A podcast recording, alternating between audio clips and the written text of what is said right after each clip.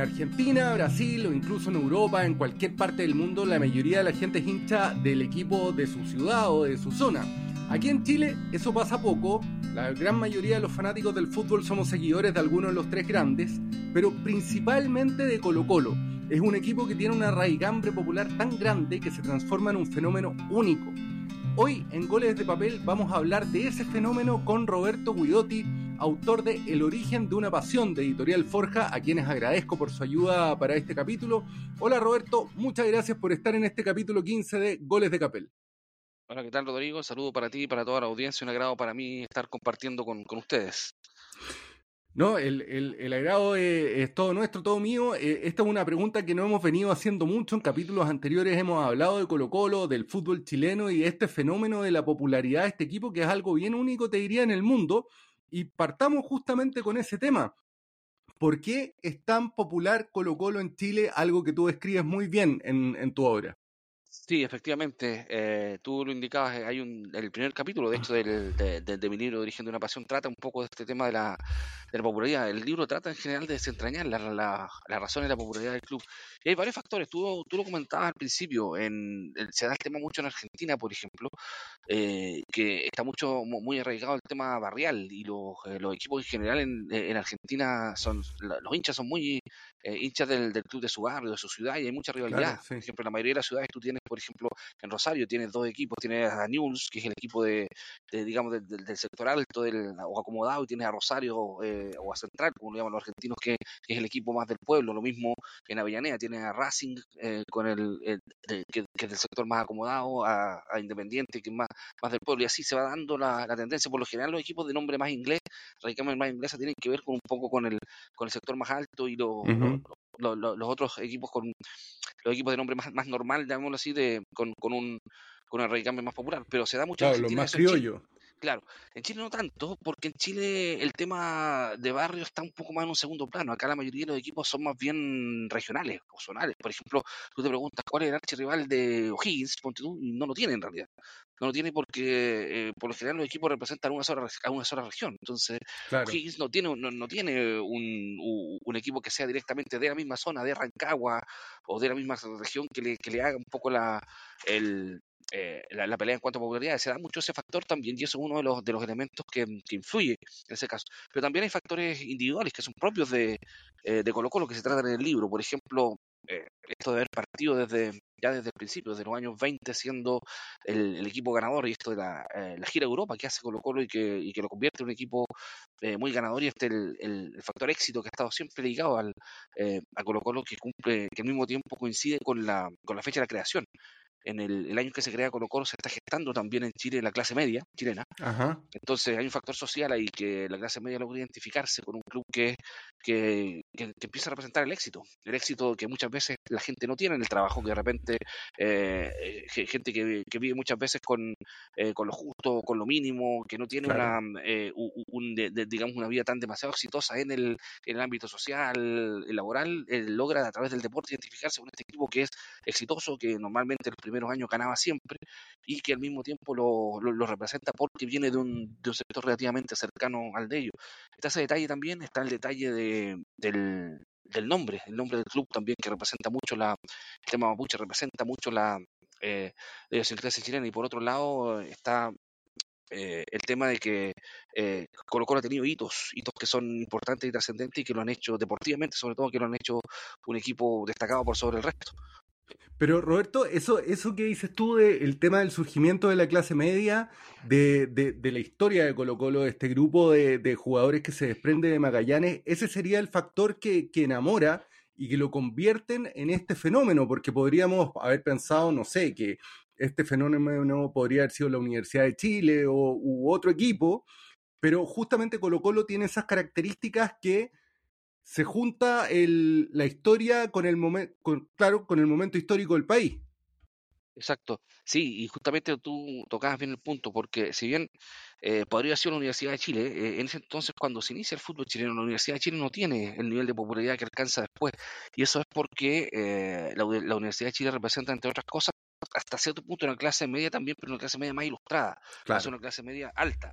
Entonces, que, tenía acceso a la universidad y que tenía acceso a, estudios que quizás la otra, eh, otro, otro sector de la clase media no tenía. Entonces, Colo Colo tiene ese factor y que la, que la Universidad de Chile no lo tiene y eh, va aglutinando todo este tipo de, de, digamos, de, de, segmentos sociales, al cual se une, por supuesto, el sector popular, que también muy, muy, identificado con Colo Colo por lo mismo que te decía anteriormente, por el tema de que muchas veces eh, en, en, las vidas de ellos, en las vidas laborales, en las vidas, eh, de repente, en cuanto a lo que tiene que ver con su, con su vida personal, quizás vida de mucho esfuerzo, de mucho sacrificio, en donde a lo mejor no tienen un, un factor de éxito destacado y, eh, llega este equipo que de repente se los da y que de repente lo identifica porque está ganando siempre, porque eh, incluye muchas veces también, de hecho, fíjate en la formación de, eh, de Colo Colo surge a través de profesores normalistas, que son normalmente gente de clase media, en ese caso, en algunos casos clase media baja, por tanto, eh, tiene este, este factor de que las personas que eran relativamente cercanas o de, o de un, o, de, un estatus social cercano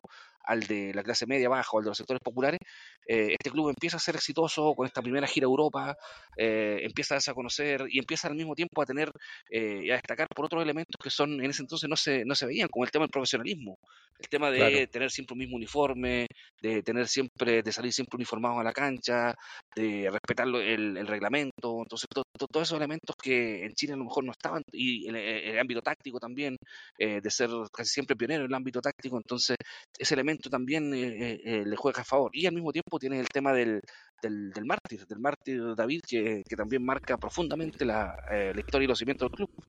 Eso, la historia de David Arellano quizás es como el elemento fundamental de alguna forma para esta consolidación del fenómeno popular es que es inevitable no entender a Colo Colo desde el, eh, desde lo que implica eh, el, la, historia de, de, su de, su mártir fundador o sea desde ahí también mm.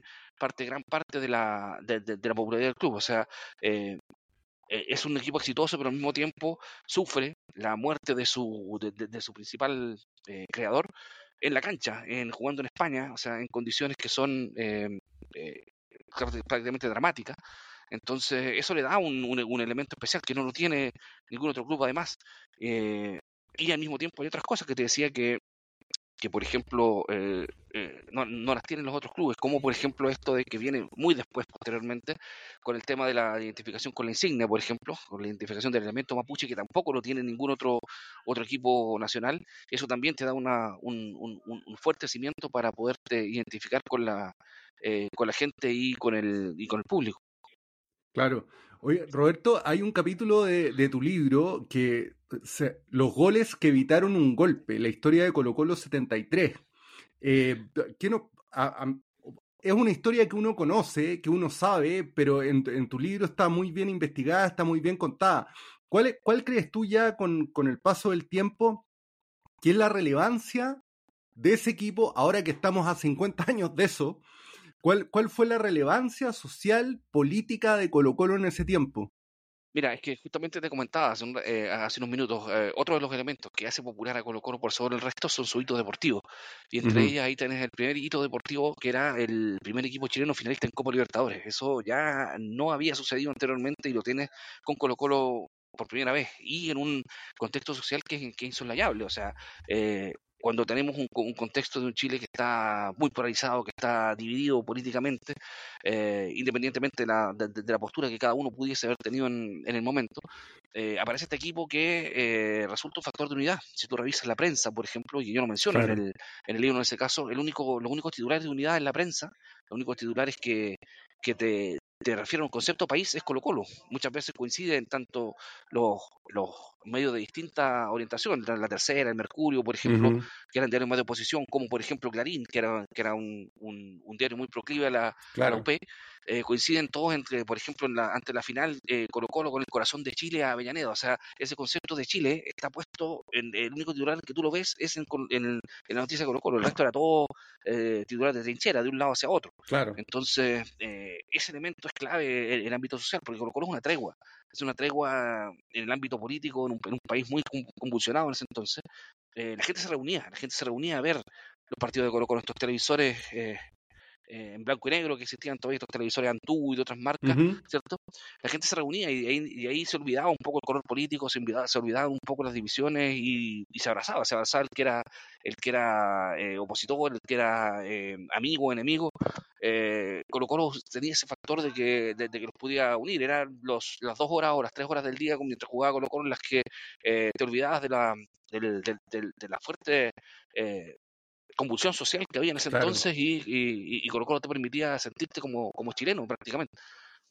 Ahora, esto que dice esto es súper interesante y, es muy bonito esto de que Colo Colo era una tregua, pero Colo Colo en su historia también, un equipo tan popular, ha sido objeto de deseo de los políticos. Tú también hablas de eso en el libro y en capítulos anteriores, alguna vez hablamos con Daniel Matamala de su libro Goles y Autogoles de esto, con Alberto Arellano de, de Quién es Chile.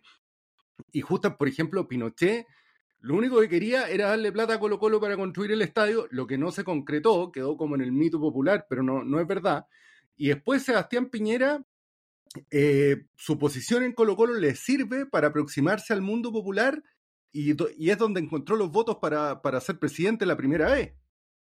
Sí, es que ese, vínculo ha estado siempre por, por lo que mencionábamos anteriormente, por la alta radicambre popular que tiene, que, tiene Colo Colo. Alguien por ahí en algún momento dijo, ha dicho, es más difícil ser presidente de Colo Colo que ser presidente de Chile, o, o sea, o, te hace ser más popular ser presidente de Colo Colo que ser presidente de Chile. O sea, en el alcance que tú tienes eh, con la, eh, la gente que ve a Colo Colo, la gente que escucha a Colo Colo, es un público demasiado amplio. Los políticos, por supuesto, han sabido y se han dado cuenta de eso y han sabido sacarle provecho. Y todos los sectores tienes también, como tú mencionaste un par de ejemplos, tienes incluso incluso antes a Ibáñez del Campo, que también en la década del 50 estuvo eh, acercándose a Colo Colo con, distintos ámbitos, por ejemplo, cuando se compraron recién los terrenos para el Monumental, o por ejemplo Salvador Allende, que hace también una eh, varias, eh, varias fotografías en la moneda con el plantel antes de su, de su vida argentina, también la, la, la, imagen incluso portada en Clarín. entonces, claro, todos los presidentes de alguna forma tratan de sacar provecho porque es una plataforma social y una plataforma de, popularidad demasiado amplia. O sea, a Colo Colo lo ven hombres, mujeres, niños, de, todas las edades, de todos los sectores, y eso eh, claramente te da una, un, acercamiento a la, gente. Oye, Roberto, ya hablemos de los deportivos también. Eh, bueno, hablamos de Colo Colo 73, el primer equipo en jugar la final de la Copa, pero ¿cuáles son los otros hitos deportivos en la historia de Colo Colo?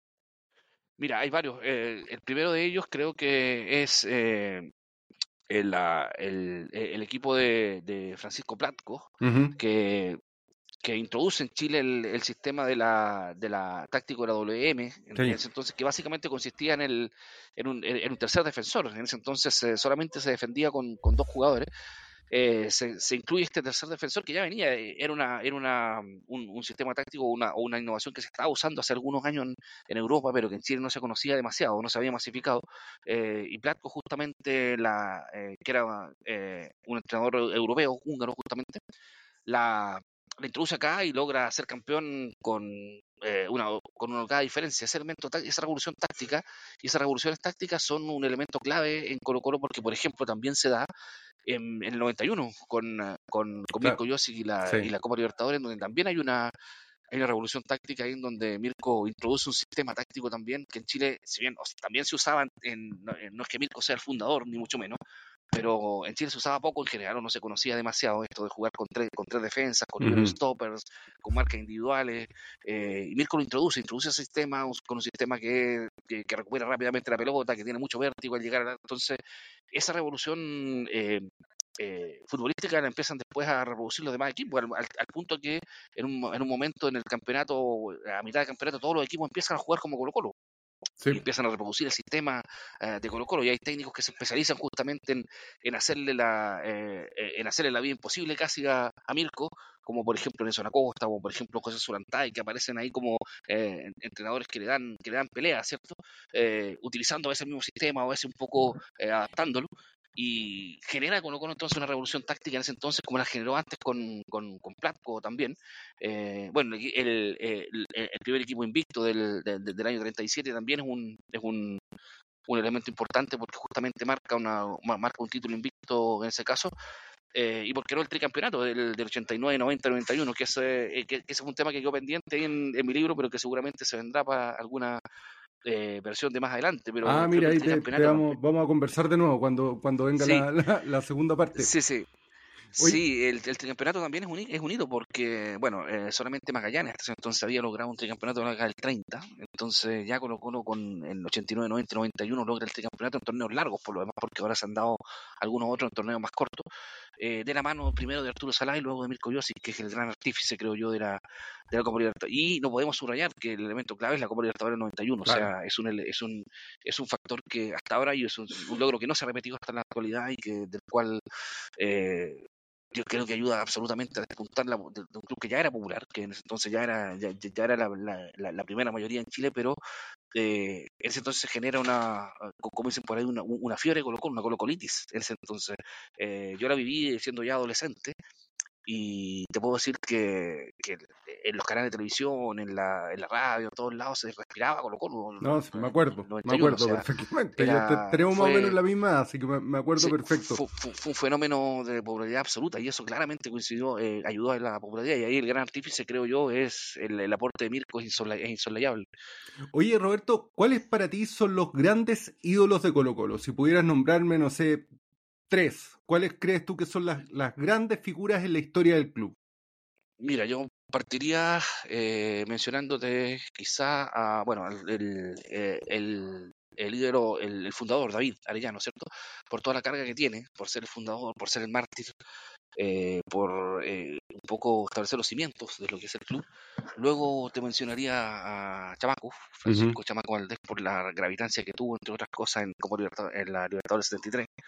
Eh, y creo que el ídolo máximo desde mi punto de vista, por no solamente por lo futbolístico, sino que por lo que implica el concepto del ídolo con el carisma dentro y fuera de la cancha, que en mi, libro también está establecido así, sin lugar a dudas, Carlos Caselli. Me parece que es el ídolo máximo de la, eh, a lo largo de la historia por lejos en, el club.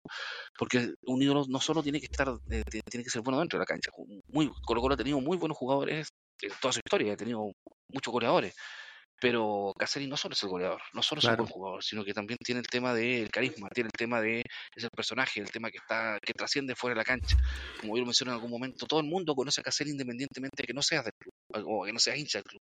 Eso te da entonces un, un, plus y un factor especial, o sea, la gente lo ubica, la gente lo saluda en la calle, eh, la gente de, de, de, distintos colores lo saluda en la calle, entonces ese elemento te, no, no, lo tienen todos los jugadores de Colo Colo. hay muchos otros que han sido importantes, que han sido figuras, que han logrado títulos, pero me parece que el, que marca ahí absolutamente la diferencia es Carlos, porque eh, creo que sin lugar a dudas, por, te decía, por carisma, por, por llegada, por lo que significa el ídolo dentro y fuera de la cancha, eh, Caselli me parece que está en el, en el, podio en ese caso. No, y además que Carlos Caselli fue, fue una persona importante, te diría, a nivel país. O sea, no solamente en lo deportivo, fue muy importante para todo. Sí, importante en los 70, importante. de hecho en el Colo Colo 73 es Pilar y es goleador, Carlos Casares es el goleador del equipo y en los 80 también cumple una labor eh, muy importante con el contexto que, que, vivía el país como figura deportiva, etcétera. Entonces, a mí me parece que, que es un elemento fundamental y de hecho gran parte de, de la generación de, o de la, de la que mi generación,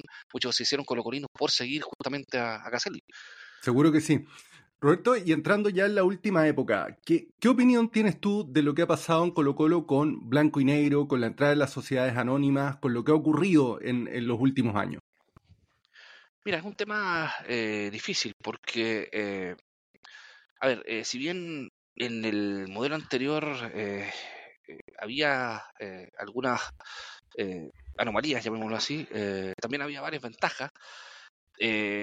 Cosa que también se dan ahora. Eh, de repente es, eh, a veces caemos en la tendencia de, de, de, demonizar el sistema y demonizamos la, la sociedad anónima porque no resulta ser proyecto deportivo, cosa que no siempre es lo mismo o no, siempre van de la mano.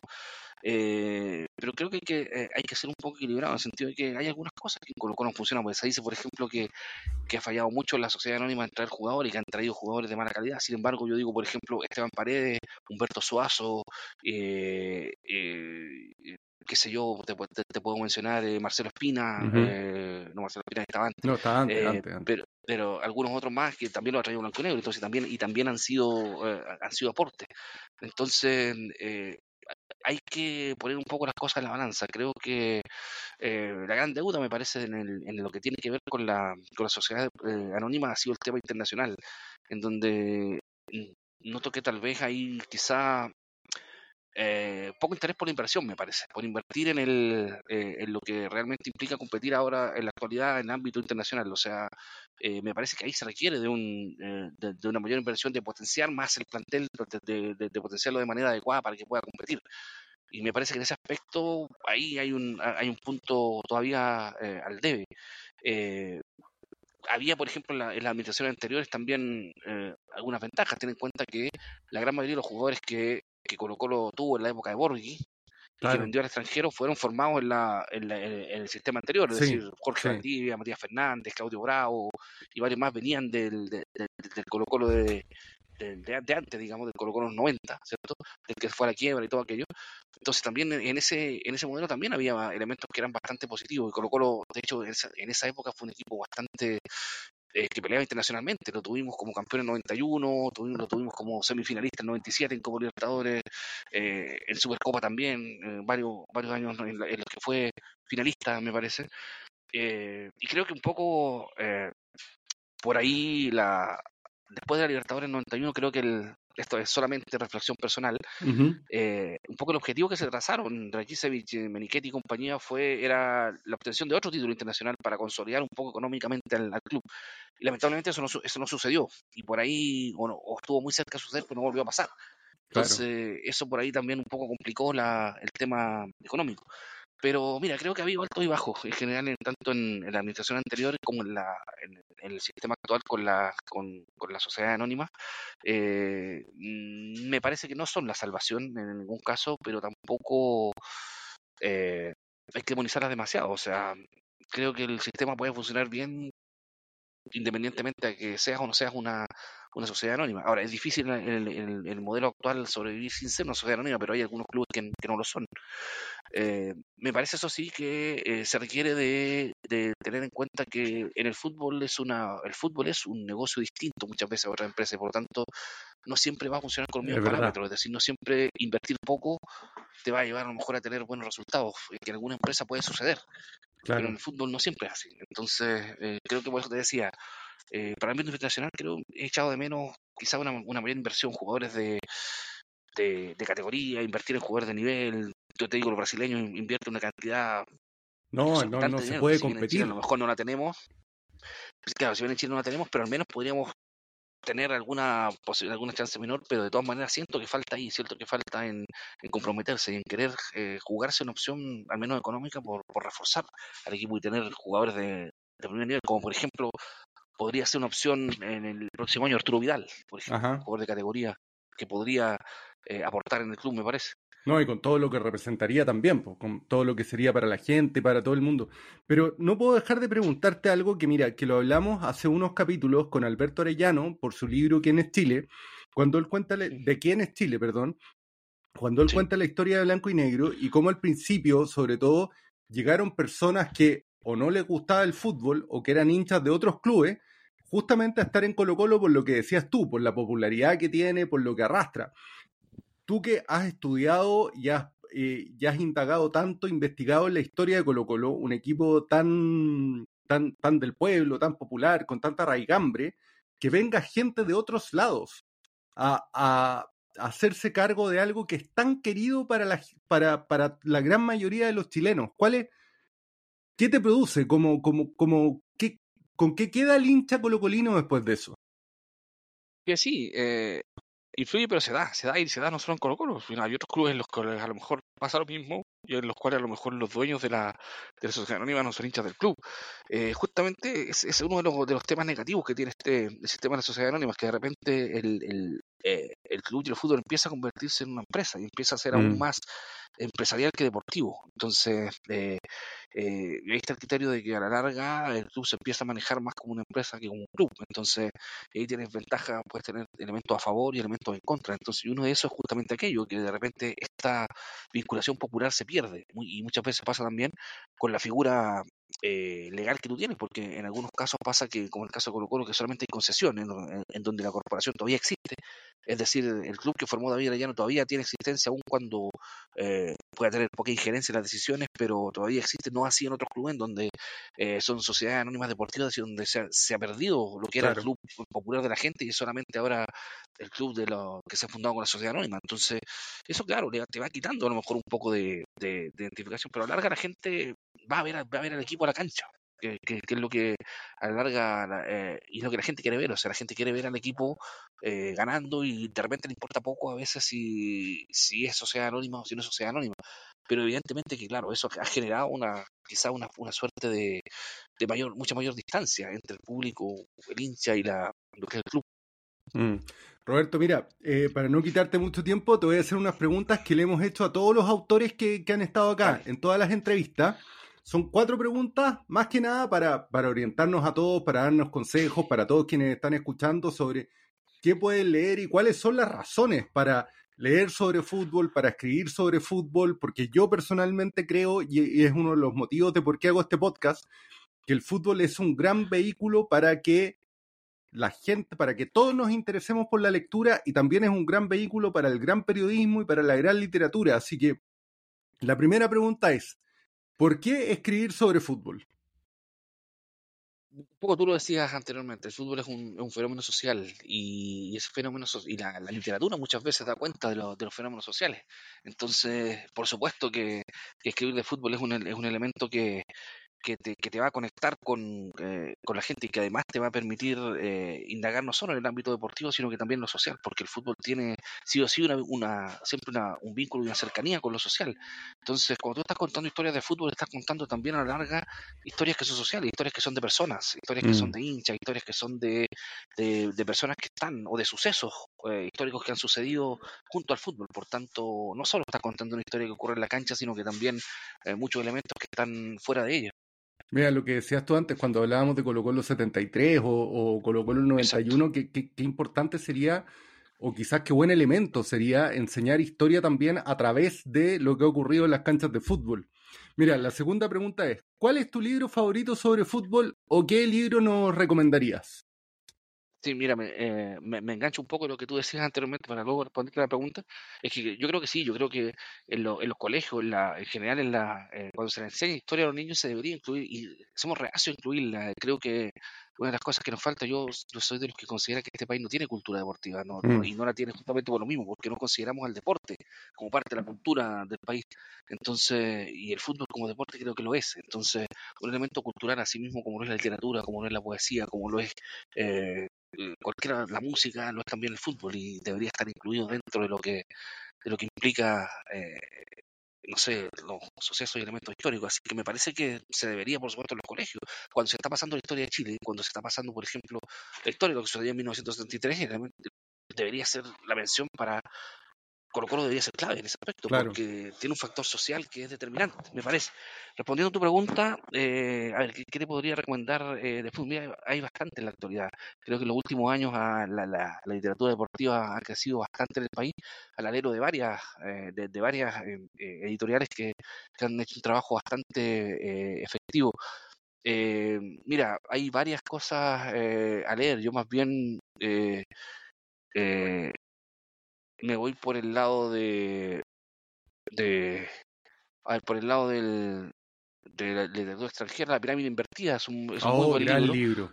Sí, que, te, eh, que un poco te da, eh, te, da a entender un poco toda este, la evolución de las tácticas, de, las, tácticas en el fútbol. A mí me gusta mucho ese tema de, la, de las tácticas por lo demás, y te dejan claro muy bien cómo, cómo fue tu evolución y por qué es lo que pasa ahora, por qué el, el, el número 10 juega de, de, volante ofensivo, por qué el número 9 el centro delantero, por qué la numeración es distinta en Chile que en Argentina. Entonces, todo ese elemento te lo deja muy claro ese libro que me, me gustó mucho cuando lo vi en general. Y otro, bueno, que a mí me gustó desde siempre, como hincha también, eh, eh, que yo recomendaría que muchos a lo mejor ya no han leído, que es el, eh, bueno, yo, yo soy el Diego de la gente, que es la biografía de, de, Diego Armando Maradona, ¿cierto?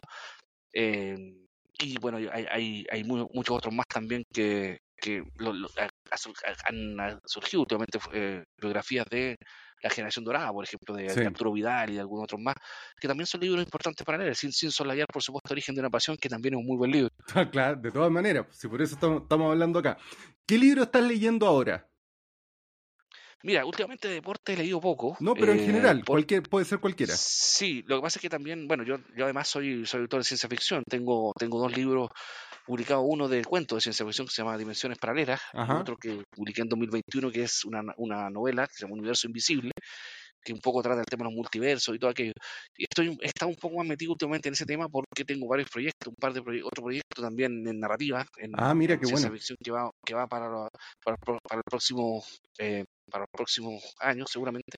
Y en deporte también estaba pensando en algunas cosas, pero no solo con ámbito fútbol, sino que también quiero por ahí incursionar en otros en otros deportes y en, en algunos otros hitos deportivos.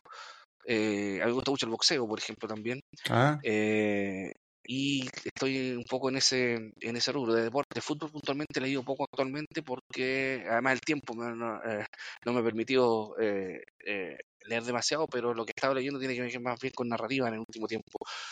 Por ahí te puedo mencionar,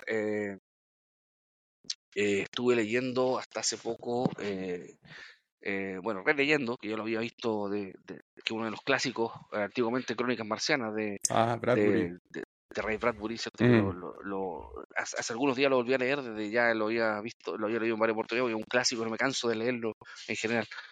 No, tremendo. Y un autor que tú admires, no tiene por qué ser sobre fútbol, un autor en general, un escritor que tú admires. Mira, justamente respecto a lo mismo, te diría en, en narrativa y en ciencia ficción, que es un poco mi, eh, mi ámbito en narrativa, está el mismo Bradbury, está Asimov, eh, tienes al, eh, eh, eh, Julio Verne también, que, que- que él- él era bastante anterior a ello y que quizá uno de los pioneros en, en, Padre del género. género, quizás. Está probablemente el padre del género eh, en ese caso, que son los que tal vez más me llaman la atención eh, eh, en, en ese, en ese sentido. Oye, Roberto, bueno, muchas gracias por tu tiempo, por haber conversado en este capítulo y también muchas gracias por tu libro. ¿ah? Personalmente, yo soy periodista también, creo que periodísticamente es muy relevante, ya que no solamente habla del amor a la camiseta, sino que es una investigación muy bien fundamentada sobre un fenómeno que es muy propio de Chile y al que estamos muy habituados, pero, pero del que se, se analiza poco. Sí, y un poco la, la gracia que, que tuvo justamente el libro era eso, era mostrar eh, a Colo Colo y al fútbol, sobre todo como un fenómeno social. Era un poco ese la- el, eh, el objetivo. No solo es el, es la camiseta, no solo es ser hincha del, del club, sino que es el por qué ser hincha, es, por qué es popular, eh, qué lleva, qué implica ser popular y qué implica entonces todos los, los elementos que están en juego y que implica muchas veces acercarse justamente al mundo del fútbol. Tú ves que al principio, en los primeros capítulos, se cuenta también la historia de cómo fueron evolucionando los clubes eh, el fútbol chileno y se menciona eh, cómo se fueron formando los distintos equipos hasta que llegamos a lo que tenemos ahora actualmente. Hay una breve pincelada también sobre lo que es la popularidad en otros países. Entonces se va tomando este tema del fútbol como un elemento, como te decía anteriormente, social que no, no lo puede soslayar bajo ninguna circunstancia.